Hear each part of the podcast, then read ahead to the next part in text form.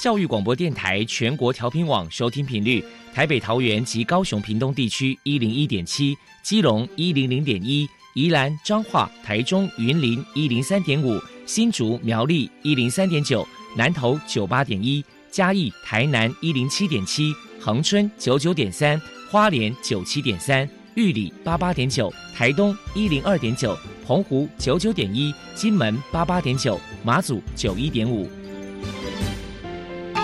爱是包容，爱是牺牲，爱是分享，爱是服务。因为爱，特殊教育充满了无限的可能。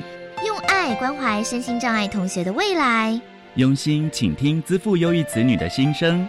欢迎老师、家长、同学们，大家一起加入特别的爱这个大家庭。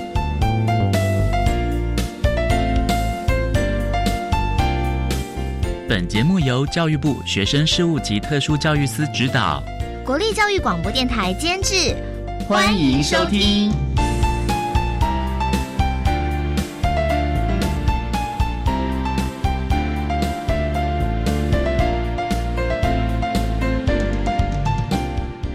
因为爱，我们在空中相聚，欢迎您再度收听特别的爱，我是小莹。这个节目在每个星期六和星期天的十六点零五分到十七点播出。在今天节目中，将为你安排三个部分。首先，在“爱的小百科”单元里头，波波将为你安排超级发电机单元，为您邀请高雄市脑性麻痹协会的理事陈琦陈女士，为大家介绍高雄市脑性麻痹协会的相关服务，希望提供。家长、老师还有同学们可以做个参考。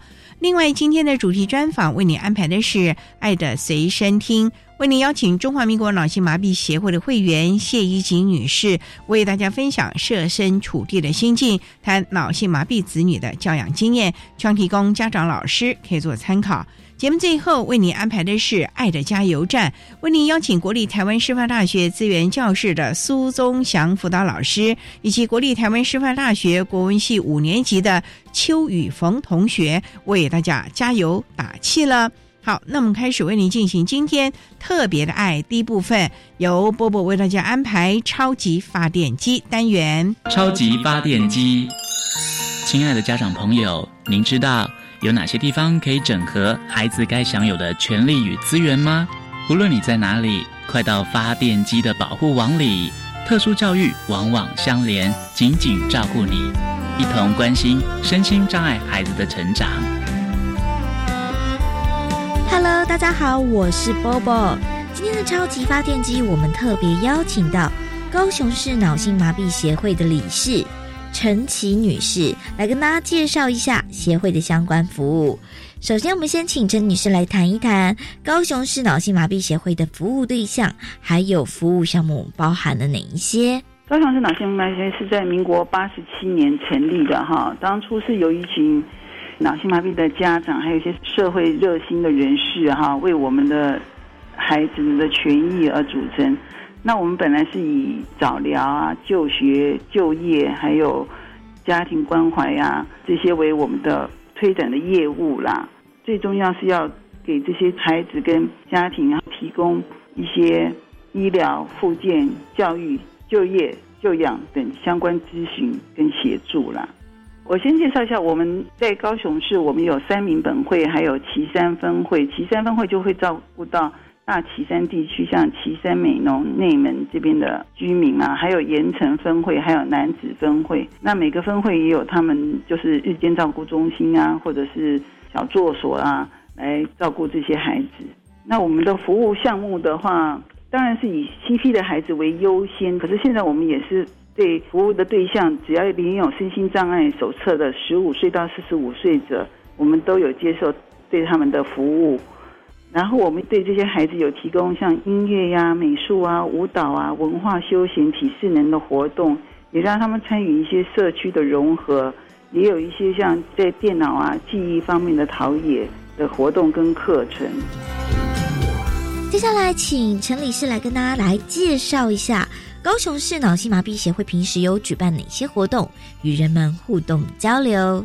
我们有脑性麻痹孩子成立一个飞扬天使乐团。只要邀请了我们表演的话，我们 CP 的孩子啊，就可以在那里用打击乐的方式表演一些歌曲，也让社会大众更认识这些孩子以及他们一些什么的困难度。那另外，我们也有深入一些社区的适应，譬如说协助那个资源回收。当初想到说，父母老了，孩子大了，那以后孩子能够有一个安身立命、安置的家园，所以我们一百零二年来就成立了磐石基金会，希望能够建立一个健康、安全、专业、环保，也可以让这些孩子可以终老的一个庇护庄园。所以每一年我们会有一个募款参会，这都是我们办活动让社会更认识我们。另外，我们也有时候也会有举办民歌演唱会、园游会啊、摆摊呐，让社会大众更认识我们。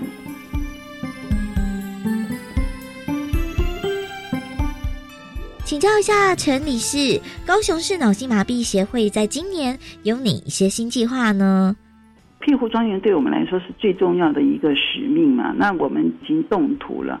我们本来预定二零二零年的时候会有第一期的庄园的主家建设。我们的庄园是设置在屏东县里港的土库村。那当初那一天我们去动土的时候，没有想到当地的居民有一些反对的声音出来了。那我们是当然很希望说，二零二零年我们正式动工的时候，能够跟居民大家都有一个谅解，说我们成立庇护庄园的这个需求。也取得他们的一个谅解，说我们真的是很希望一切事情都能够顺顺利利的。所以明年的话，我们也是会针对庇护庄园，然后继续做一些公益的演唱会呀、小额募款啊、拜访啊，来宣传我们庇护庄园的理想。如果是继续有的一些活动，我们还是会继续有，譬如说我们。针对的孩子或是家长的一些关怀支持的活动，譬如像家长有芳疗啊、体适能啊，孩子有一些游泳啊，或者甚至是园艺的课程，那些我们都还是会继续举办的。如果说家里面有脑性麻痹的成员，在日常相处或者是父母教养上，该注意哪些事情？脑性麻痹孩子哈，因为有时候在口语上的沟通会有一些困难。那我希望父母在教养上要互相尊重，而且有时候要以他们的角度出发去思考一些事情，然后多多体谅他们的困难呐。譬如说，像有些人到中风，他才知道坐轮椅行动不便、无障碍的情况。那我也希望父母在教养孩子的时候要有一些耐心跟。爱心体谅他们一些。再来，我们请陈女士破除一下一般大众对于脑麻者有哪一些错误迷思。脑麻孩子哈，其实并不是智力障碍者，是他们智力几乎一半以上都是没有问题的。可是因为他们受于在外表上的一种张力的限制，像徐动型的话，他很可能在肢体的摆动啊，会张力的影响啊，会无法控制，他头会转动啊等等。那然后有一些是坐在轮椅上，有些是要以助行器代步，甚至在他们的口语上哈，因为他们的构音的困难，然后有时候口腔的闭合不好，所以会有流口水的现象。那小部分的一些脑性麻痹的孩子，因为先天伤害到了他的情绪的一些表达，所以如果遇到一些刺激，他可能会有一些大叫啊，或者是挥动手的一些现象哈，要请社会大众。真的，这不是他们有意如此，而是说真的是受到一些张力的无法控制的现象发生，所以要请大家多多体会，然后多多观察。这真是他们也不希望如此，可是就是会有这种现象，他们也无法控制啦。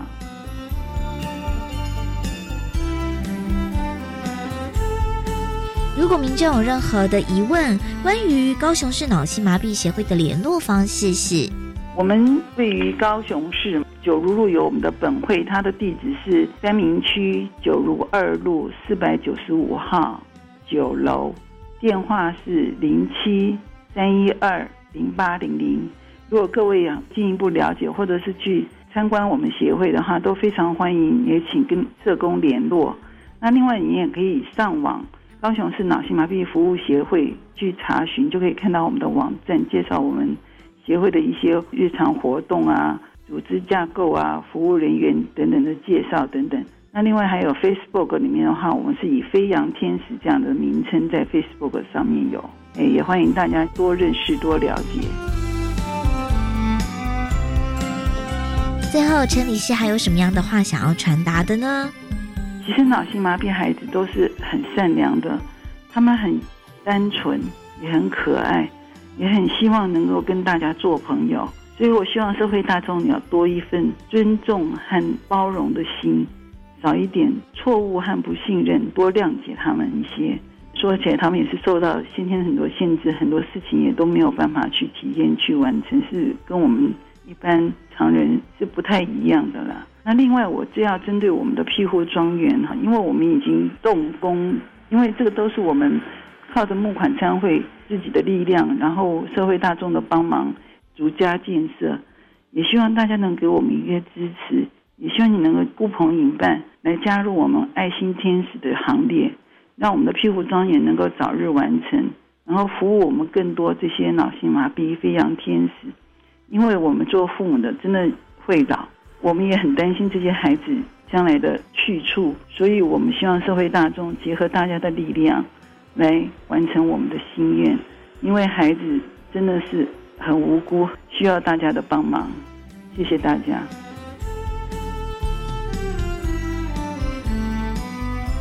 非常谢谢高雄市脑性麻痹协会的理事陈琦女士接受我们的访问。现在我们就把节目现场交还给主持人小莹。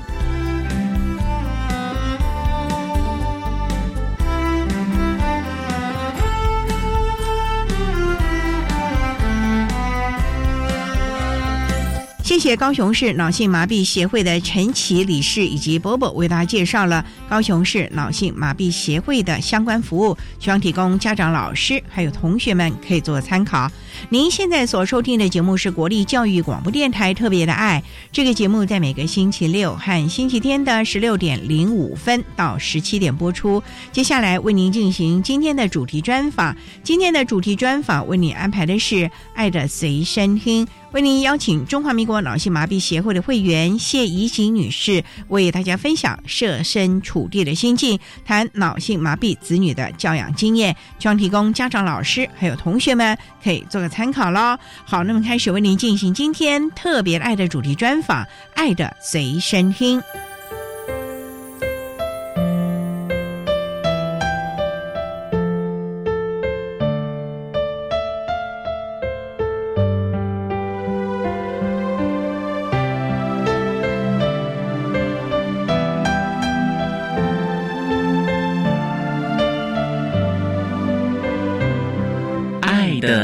身听。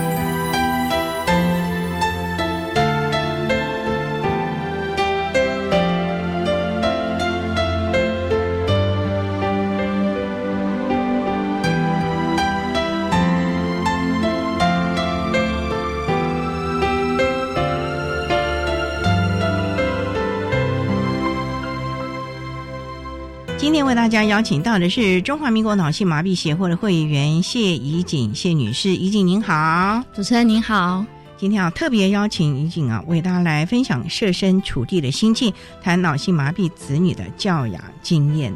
想请教您的孩子今年多大了？今年十七岁了，哦，高中了嘛？高一，正常的话，这个年纪应该是高二，因为他有缓读过一年。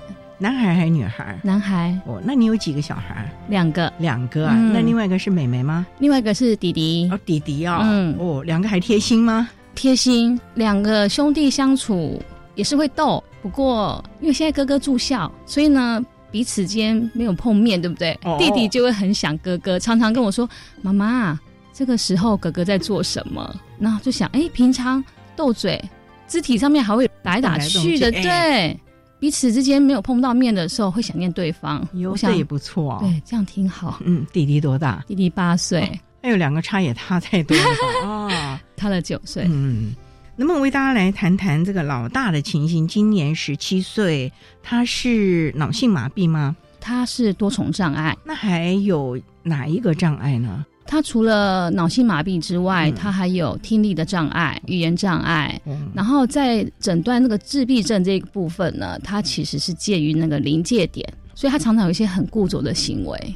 您在什么时候发觉孩子有状况呢？他出生八天的时候呢，就是因为病理性的黄疸，嗯，然后黄疸整个标很高嘛，当下就到医院急救，经过了两次的换血，把他救了回来。医生在急救的过程中就跟我们提到，这个病理性黄疸哦，容易伤到孩子脑部的某些区块，例如肢体跟听力。可是这个也不是绝对。那时候医生是这么跟我说，其实我个人是还蛮乐观的，我就认为说可能不会遇到。孩子在四个月的时候，我们发现他对很大的声音没有反应啊，很大的声响哦，他是完全没有那种精湛那种反射，我们就有点担心了。是，就到医院去做一连串的检查。最早被断定的就是听力的部分，医生告诉我他是没有听力的，就当初那个黄疸的问题引起了，是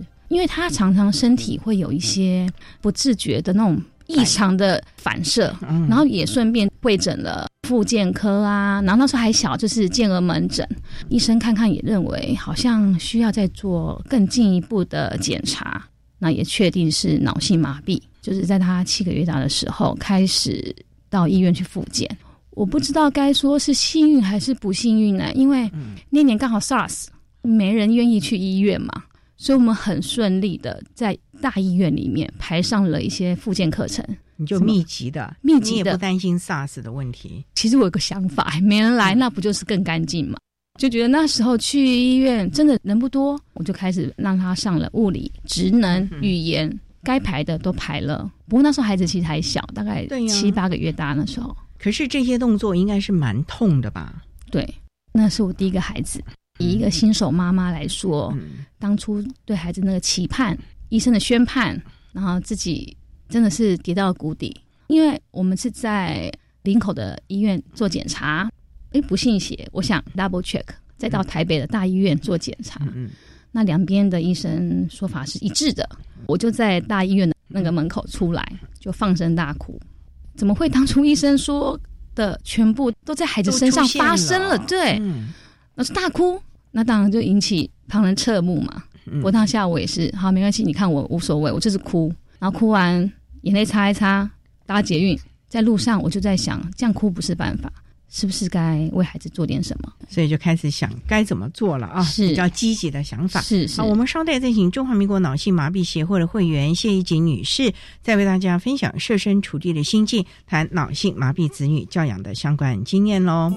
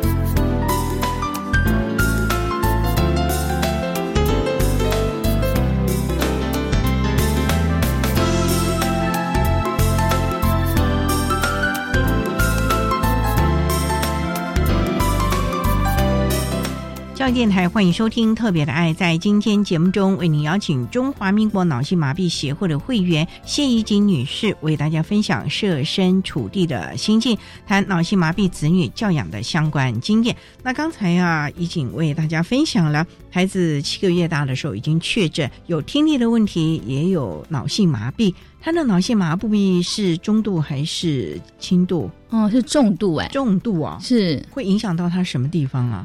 嗯，肢体动作，对整个协调，甚至他的发音也是，只要是他控制肌肉的部分，他都没有办法很自主。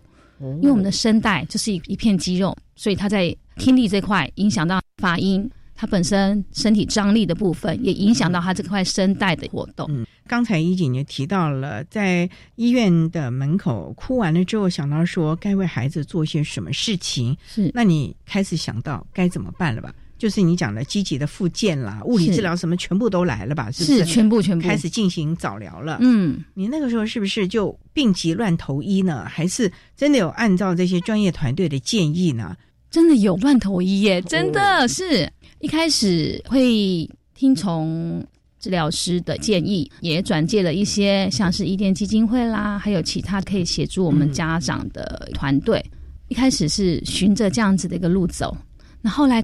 旁边就有很多人给你一些建议嘛，哦哦，哪里有什么很神奇的力量，哪里有什么庙可以去，就开始寻求一些非科学的一种途径。你都去了，我都去了。说真的，就是那种病急乱投医的想法，因为那时候只要有点希望都去。是是，我连气功灌顶都做，哎，哇！我现在想想还蛮好笑的，想想我觉得，哎，为什么当下？跑一趟很远，花了非常多的钱，然后做了这件事，还持续了半年，才发现，哎，好像没什么效果。对，一点都没有，还浪费了我好多的时间。嗯，是不是该把这件事情先暂缓？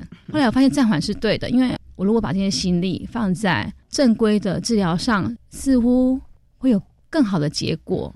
现在是就回归正规，按部就班的进行早疗。是那个时候一个礼拜有几次啊？每天吗？每天，而且从早到下午，基本上晚上我不排课，因为我觉得晚上是我必须消化白天老师需要我回家配合的课业。老师就会说：“妈妈，你今天回去可能请他练习头控的部分，啊，让他趴着。那时候还小嘛，必须要训练他头控。所以老师物理治疗师就会教我一些基本的动作，我能做的，家长能做的，在家进行。”也就是说，白天在治疗室里学的，晚上回家再让他复习练习，是就绝对不是说回家就休息了，哦，千万不可以，让他继续。是为什么不可以啊？你已经累了一天了呢。不行，因为你看呢，我们去上治疗课，基本上一堂课是半小时，这半小时老师给的是方法，可是回到家就是你要实做，绝对要每天做。每天做，因为这位 A 老师，你一个礼拜只排到一次的课程，那一次的课程只有半小时，那下礼拜再见面，你说这个礼拜我要这样等待吗？不是，不可以，因为老师会给你功课，回家作业，那你就是配合着做，这样子的进步才会明显，才会显著。每天做真的会有进步吗？会有差别，有差别，这真是难为。父母了啊！好，我们稍待再请中华民国脑性麻痹协会的会员谢怡锦女士，再为大家分享设身处地的心境，谈脑性麻痹子女的教养经验谈喽。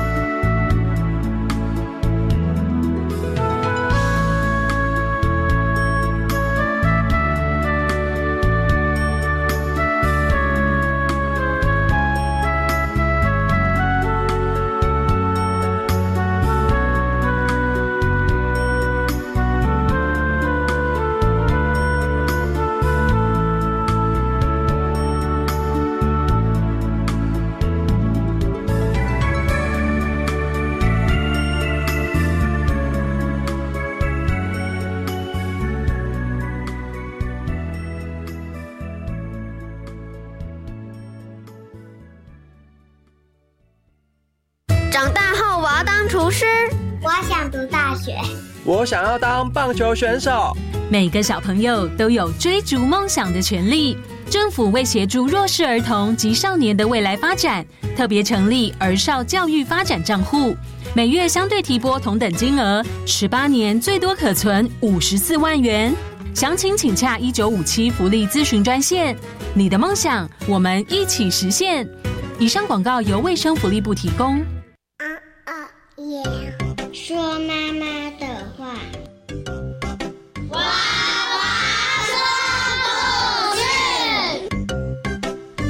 时候，那些夜里是妈妈的声音，是妈妈的故事。孩子长大了，妈妈的故事让他们说给你听。说妈妈的话，娃娃说故事就在教育电台 Channel Plus。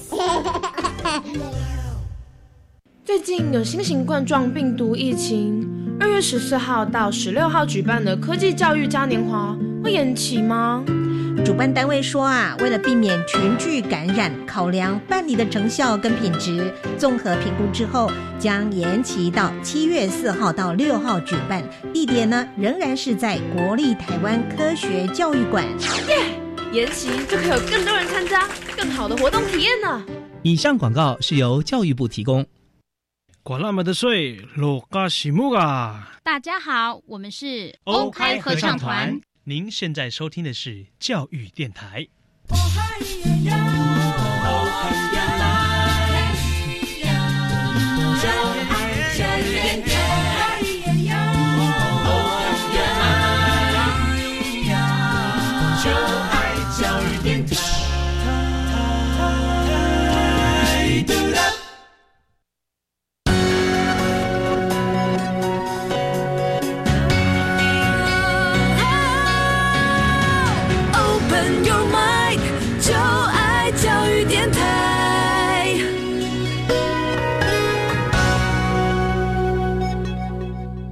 电台欢迎收听《特别的爱》这个节目，是在每个星期六和星期天的十六点零五分到十七点播出。在今天节目中，为您邀请中华民国脑性麻痹协会的会员谢依金女士，为大家分享设身处地的心境，谈脑性麻痹子女的教养经验。那刚才要怡景为他提到了孩子七个月确诊是脑性麻痹，而且是多重的，所以你就每天带着孩子到医院里面做相关的复健。重点是回家之后，老师给你的功课、家庭作业，你仍然每天带着孩子。对，这个是非常重要且必须的。这样子进行了多久啊？从七个月大一直做到什么时候啊？到现在还没有停呢。到现在还没停，十七岁了。到现在还是需要，只是说你在所谓的早疗黄金期，就是六岁之前，你很密集的做这些事情。六岁等于是在准备要上国小了。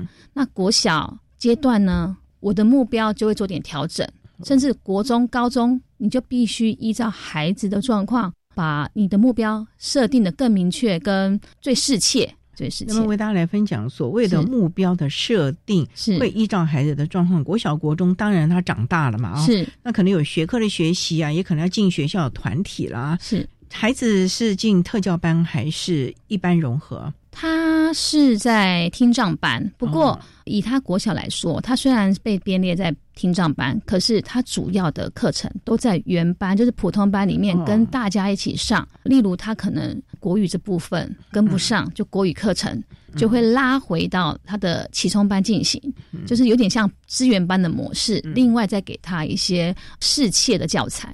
那孩子的心情呢？因为这时候半大不小了啊。是，你有没有对孩子在心情方面有一些什么样的琢磨吗？我这孩子哦，你说他傻傻的也挺好，因为班上同学其实对他是友善的。那我觉得这一切真的是归功导师班级经营的这块部分。老师常常会引导孩子，因为老师怎么对待我的孩子，班上孩子就怎么对待他，孩子会学。所以老师对他非常友善，跟很有爱心。相对的，班上同学也是这样对他。所以我的孩子，他似乎不觉得他自己跟别人有什么不一样，他挺有自信的。这个部分我就必须跟他学习自信这一块，我就必须跟他学习。坦白讲，对，因为我很喜欢带他出游，因为他的障别就是很外显，常常别人就会投以一些眼光，不管是好的跟不好的，我看他都很欣然的接受。好几次有人看到他那个很明确，就是那个眼神，你就看到他看到的就是蛮不 OK 的嘛。他就看看旁边，他就觉得他不是在看我，他就这样子自己带过。所以这个部分，我倒觉得他挺乐观的，他教我不少。那他跟同学的关系也都蛮好的哦，都蛮好的。那他的学科学习呢？因为有这么多，你看听也听不太清楚，嗯，那肢体上有肌肉被牵连影响，我想他的写字啊等等的，应该也都会受到限制吧？是他写字从一个格子啊，大概六公分大的正方的格子开始训练，然后一直到现在大概一公分内的格子是可以写得好，这一些。坦白说，不是我教的，是学校老师训练的。老师训练了，我回家配合，我永远就是一个配合的角色。哇，我就是当一个妈妈配合老师。你有随班复读吗？并没有，把他送到学校，你就回家了。是一开始我会先协助，当老师觉得哎，好像。不需要吗？不需要，也妈妈，他好像在班上也都很 OK，也不会去弄别人。他的优势或许就是他在情绪方面还算相对稳定，所以老师并不认为他好像会影响到他的班级经营。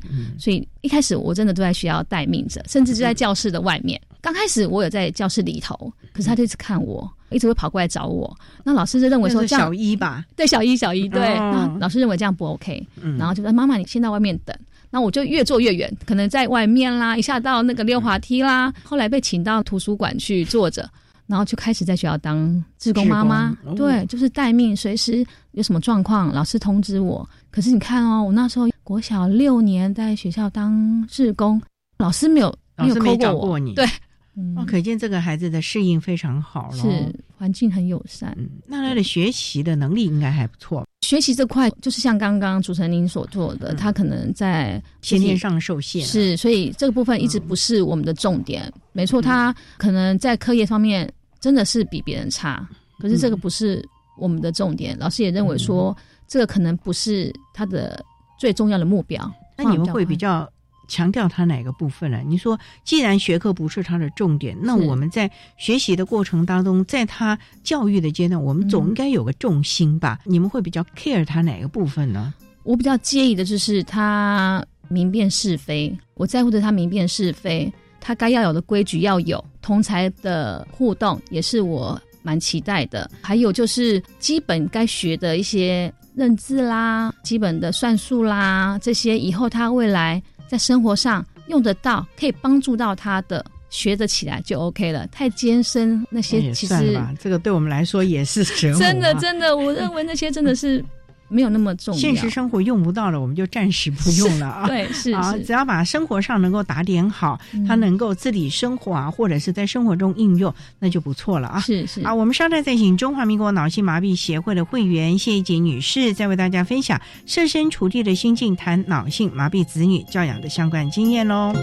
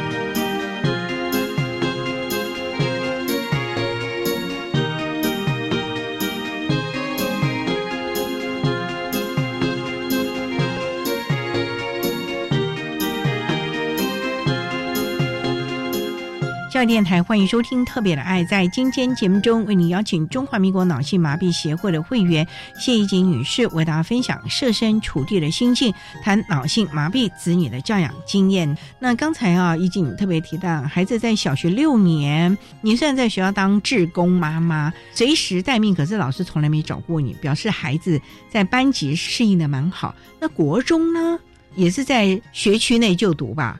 国中呢，我还是让他在听障班，其实他也不算是学区，开车大概十几公里，离你们家近吧？跟国小比起来，国小来回是五十公里嘛，国中近一点。不过因为路上很容易塞车，交通的部分大概是一个钟头，送过去在一个钟头。你每天就这样？对，每天送。那他国中还好吧？国中又我们所谓的青春期哎，是孩子的个性还稳定嘛？那个时候情绪。稳定，不过这时候呢，我就让他在一个特教班的一个模式，因为国中青春期的孩子，如果在普通班或者在资源班，对他来说会有很大的挑战，不管是课业跟同才。或许我们今天不在乎的是课业，可是我相信学校老师他会有一个压力在，所以我们就让他在启聪班。国中的目标呢，又会放在自理方面要更独立。所谓的更独立是。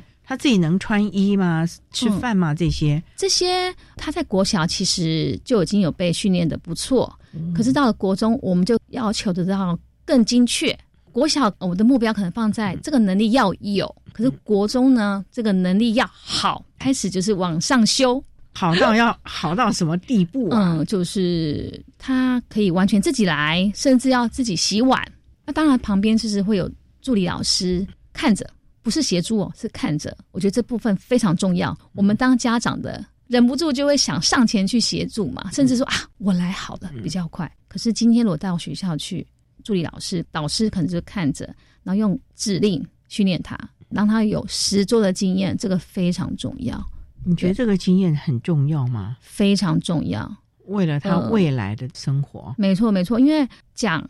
容易帮他很容易，可是让他自己来，尤其在他肢体控制这么不协调的状态之下，这个绝对需要经验的累积。一般的孩子可能练习个五十次就可以完成，或许他要两千次哦，两千次这个我觉得还算保守，因为你看，就拿我教他蹲啊，教了七年，他会蹲了，蹲下去，蹲下去这个动作，蹲下去这么简单的动作，我教了他七年，他总算会蹲了。有些家长就会说：“你干嘛一定要让他蹲？”我说：“因为这个动作他以后会很常遇到。如果我觉得他可以做到，我就来练；如果真的不行，我就来放弃嘛。”可是我发现那个样子已经有出来了，虽然花了我七年。妈妈，你怎么会有这些概念啊？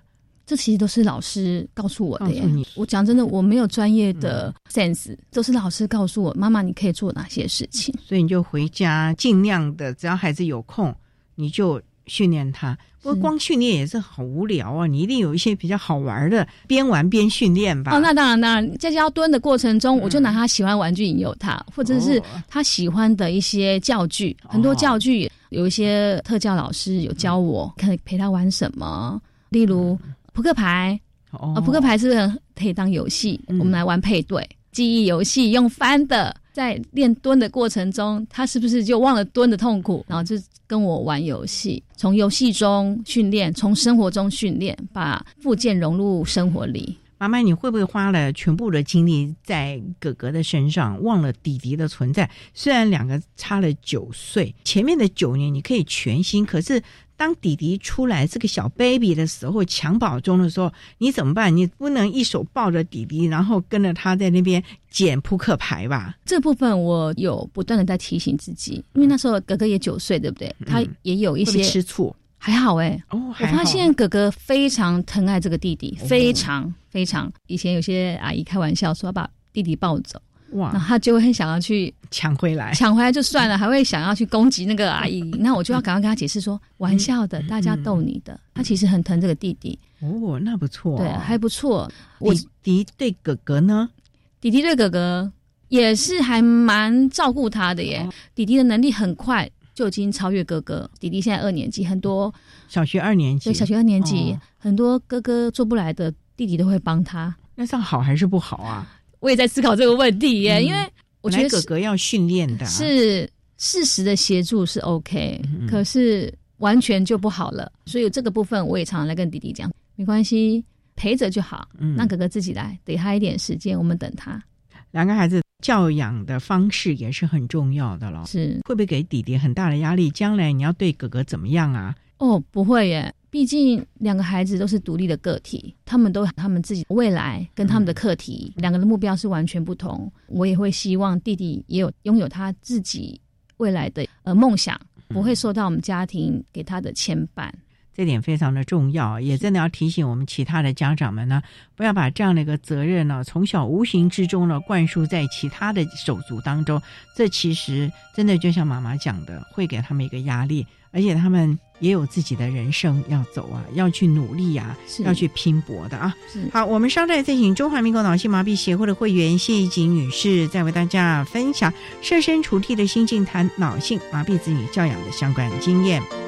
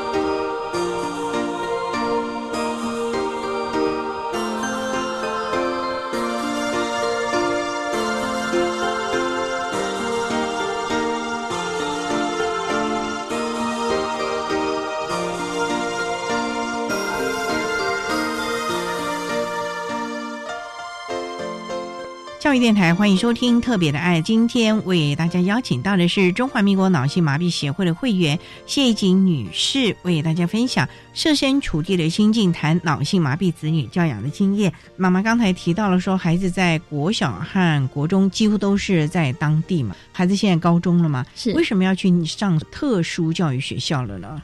应该说，高中之后面对有可能是就业，或者是安置。或者是升学这些，我跟我先生开始会有一些讨论。那也很清楚知道，其实自己孩子的能力，如果再让他上学呢，现在目前的想法是不大。如果能够让他就业，或者是让他安置在一些小型作业所，或甚至到一些机构去，或许这会更适合他，找到最适合他的方法，这个才是最好，是适合他，而不是适合家长的期待。我觉得这个非常重要。所以你就不辞劳苦的从家里送过去，这一趟我看也要一个多钟头哦，单程啊。对，单程一个多小时，所以我就选择让他住校。哇，对，你会不会太狠了？应该说，每个听到我让他住校的朋友、老师、家长，其实每个真的第一个反应就倒抽一口气，就会说一句：“你好勇敢。”要不然就说：“你心脏好强。”其实，在下这个决定的时候，我非常挣扎。可是，因为他的国中导师其实算很了解他，很懂他。他认为他有那个能力，可以跟大家一起共同生活，甚至可以透过住校这件事情，让他的能力再提升。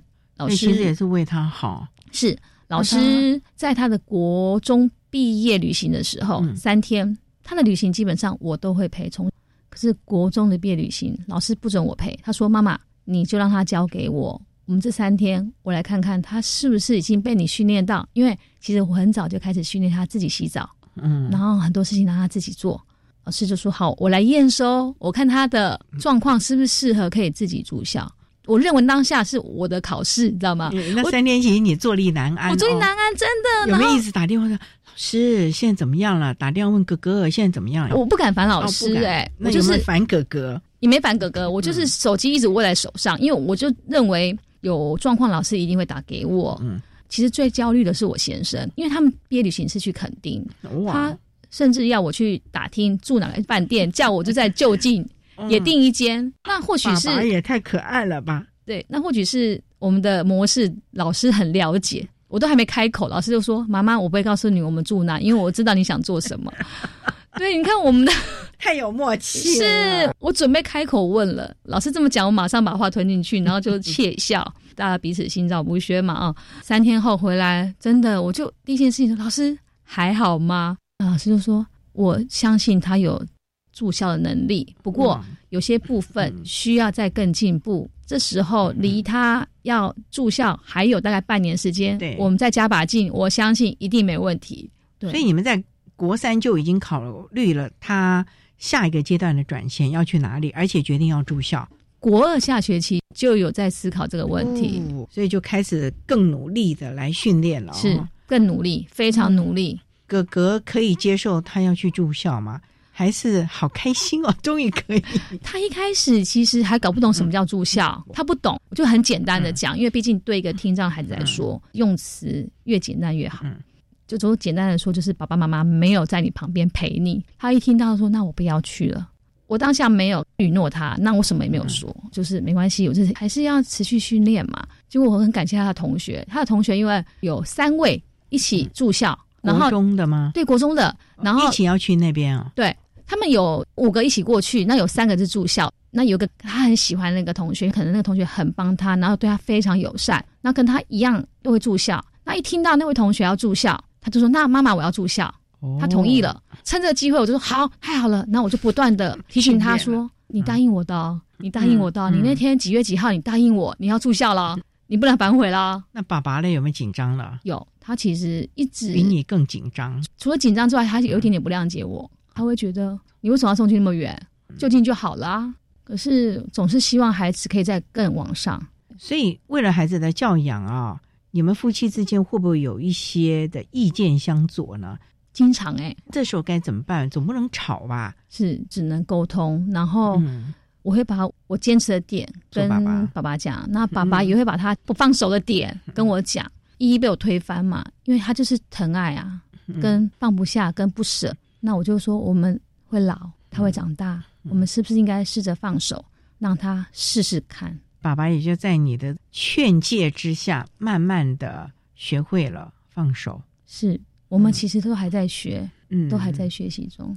孩子现在念了这一年嘛。你们两个是不是每个礼拜都很雀跃的，赶快把他接回来？对耶，每个礼拜四哦，我先生就会很开心，说明天哥哥就回来了。我比较无感，我会觉得说，我每个礼拜我们其实还是有相处三天呢，没有分离到那么远嘛，那么久嘛。爸爸非常非常疼爱他，哎，蛮不错的。一般来说，很多家里有这些特殊儿的时候啊，很多的先生就撒手不管了，甚至于就把所有的重担都交给了太太。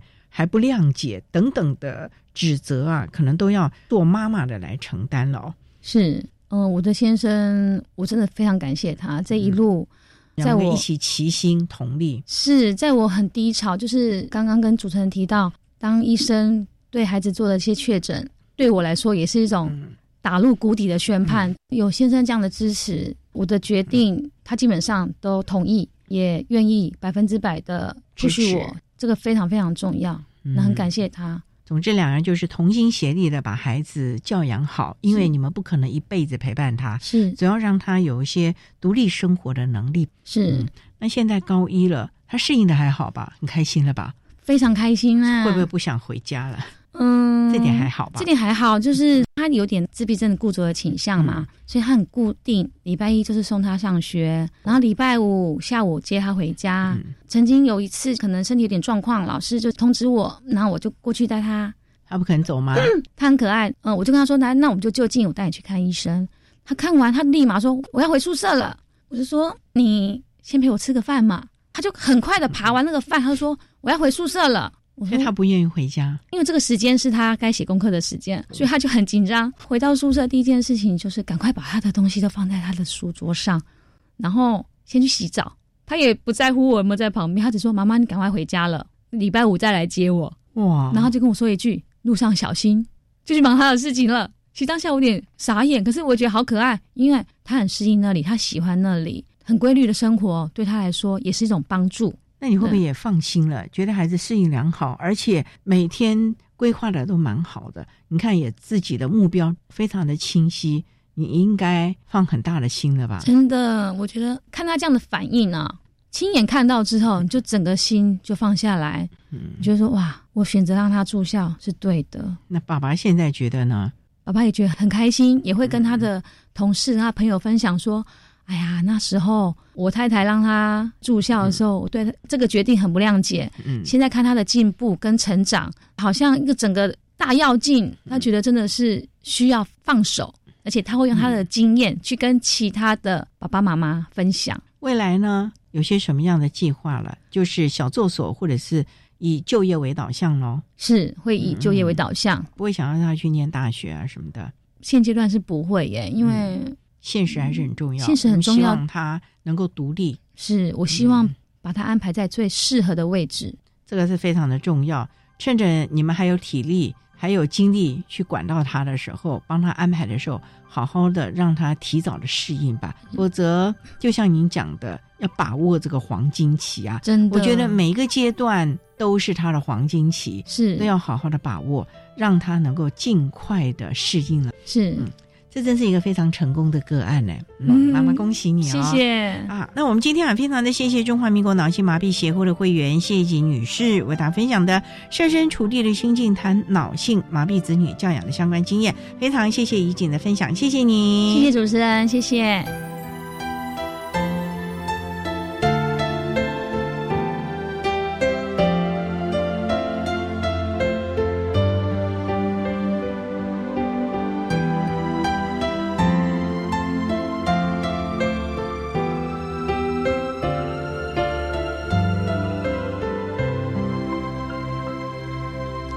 谢谢中华民国脑性麻痹协会的谢怡锦女士为大家分享了脑麻儿的教养经验，也期望提供这样的经验给老师、家长们做个参考了。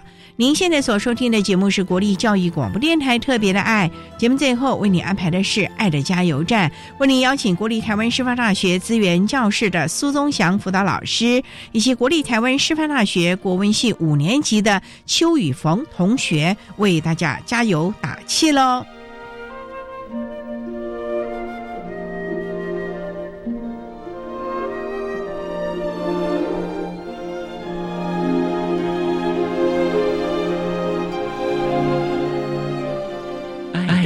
加油站。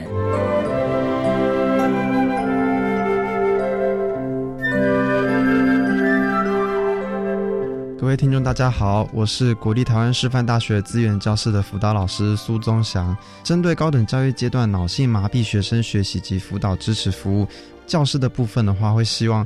或许可以充实自己的一些特教的职能，家长的部分，或许您可以再多相信孩子他自己的能力，用陪伴的方式来代替去为他做任何的事情，也用鼓励的方式，而不是责骂的方式来带领着孩子。希望大家都可以知道，特教不是一个很容易的路，但是呢，有很多的伙伴都在，只要懂得求助。资源都会在，都会得到帮助的。祝福大家，各位听众，大家好，我是国立台湾师范大学国文系五年级的邱宇逢。针对高等教育阶段脑性麻痹学生学习以及支持服务，我有几点建议想要跟大家分享。第一点就是呢，我想要跟同学们说，在遇到你有需求的时候，其实我们可以多多勇敢的和学校反映。我也想要跟一般的同学说，当你在班上或者是在学校里面遇到特殊需求的同学的时候，也不要吝啬的为他们提供必要的协助。我觉得学校是一个非常共荣的空间，同才的关系呢是需要长久的经营，所以在特殊教育里面，大家都有自己可以努力的地方，大家就是多多的敞开心胸。谢谢大家。